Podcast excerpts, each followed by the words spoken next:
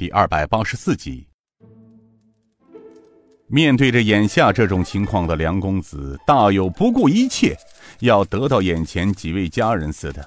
面对着旁人的讥讽，他置若罔闻。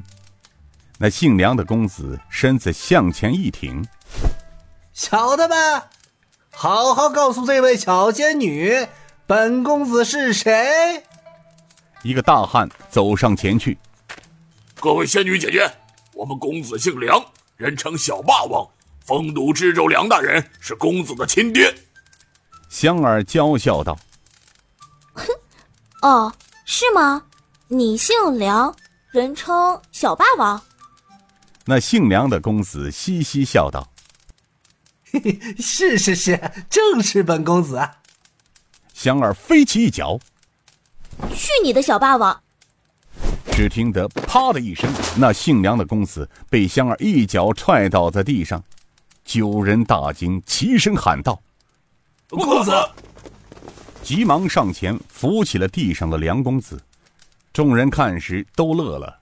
只见这梁公子左边的脸青紫，肿了起来，一张嘴血淋淋。他张嘴想说话，没想到话未说出，从他嘴里掉出了两颗门牙。他一看，大惊道：“哎呀，我的宝贝牙齿没了！哎呀！”雅叔东国雄，看看看看啊！刚才我说什么来着？公子今日有血光之灾，你还不信？这不，让老夫说着了吧？那梁公子脸色一黑，小的们，看来今日不给他来点狠的，他们是不知道马王爷有三只眼呐！跟我上！男的乱刀砍死，女的通通带回衙门去。是公子。那九人挽起袖子，拔出腰刀，正要往上冲。香儿冷声道：“看来你今日是不见棺材不掉泪呀！那姑奶奶饶你们不得。”只见他娇小的身躯腾身而起，飞起一脚，将一旁正要上来的一名大汉凌空踹飞出去。撞倒了他后面的另两名大汉，人还未落地，悬空一个转身，一掌打在了梁公子的前胸。这毫无防备的梁公子胸如重锤，身子被击得倒飞出去，跌倒在门口。其他的几个人举着手中的刀，惊呆了。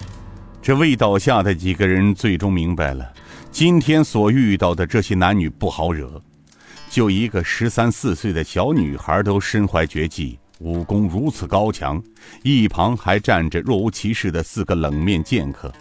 如果再不及早抽身的话，今天哥几个的命都得搭上。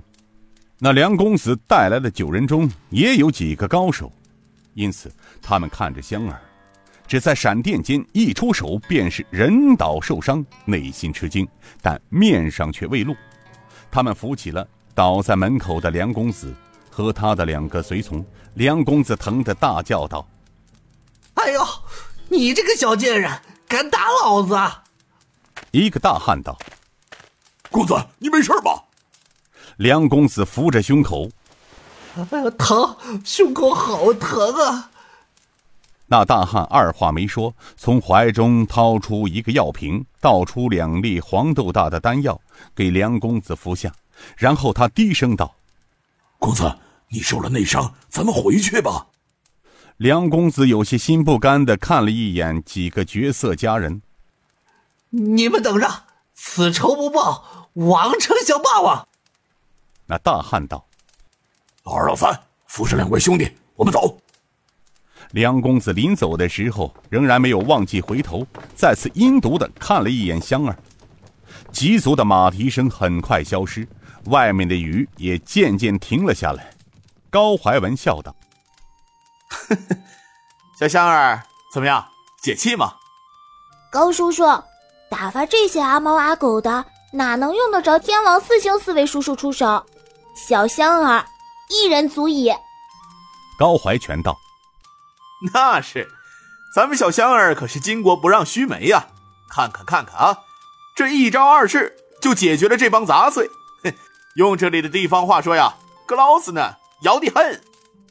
这时，那青年男女齐身下跪道：“京城弟子宋国成，拜谢各位叔叔姐姐救命大恩。”兄妹俩突然一跪，慌的雅叔急忙扶起道：“哎呦，两位不必如此啊，都是同道中人，锄强扶弱，拔刀相助，乃我辈中人的义务。今日我们路过此地，在这里避雨，正好遇上，我们不能够袖手旁观而已。两位快快请起呀！”杨玉仙道。还没请教各位恩公的大名。宋国成一声惊呼：“啊，想起来了！刚才这位小女侠称四位天王四星，那么四四位就是享誉江湖的四位高前辈了。